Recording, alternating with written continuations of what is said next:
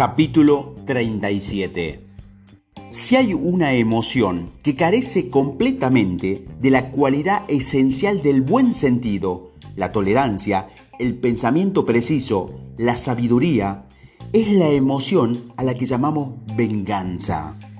Cuando la padecemos, nos descarrilamos de nuestro propósito principal, nos desconcentra, nos priva de la energía vital positiva y finalmente es el medio para sabotearnos en nuestro propio camino hacia el éxito personal.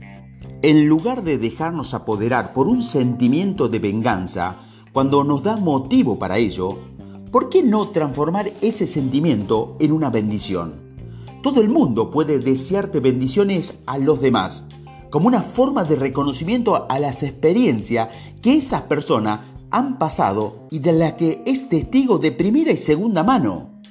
Reconozca a una aprenda, bendiga a su agresor y luego déjelo ir.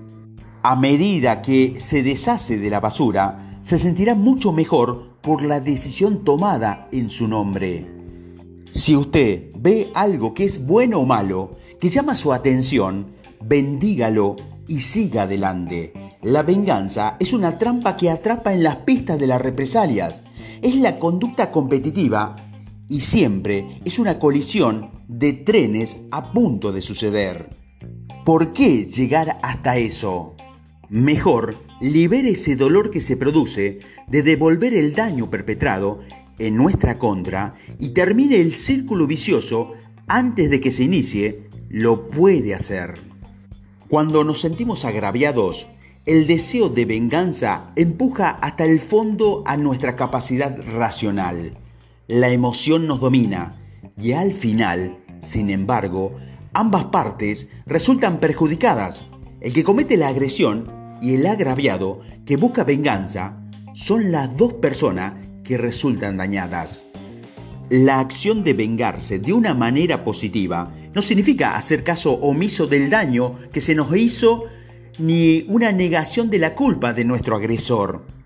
A lo que me refiero es a deshacernos de ese sentimiento que se apodera de nuestro control. Haga la prueba y vea si funciona en su caso.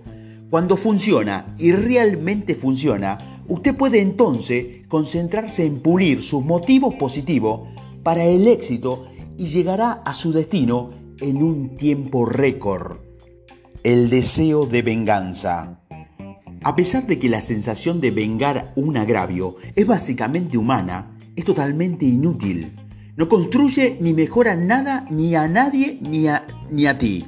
El rencor solo puede dar lugar a una sola cosa, una actitud mental negativa, que es exactamente opuesta a la actitud mental constructiva o positiva que se refiere para el éxito.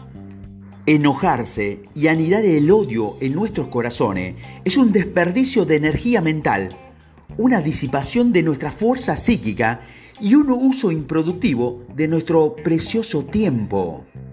Les sorprenderá, sin embargo, conocer la cantidad de energía que algunas personas derrochan en su deseo de venganza y el deseo de devolver el agravio. ¿Cuántas veces no ha oído la siguiente frase o su equivalente?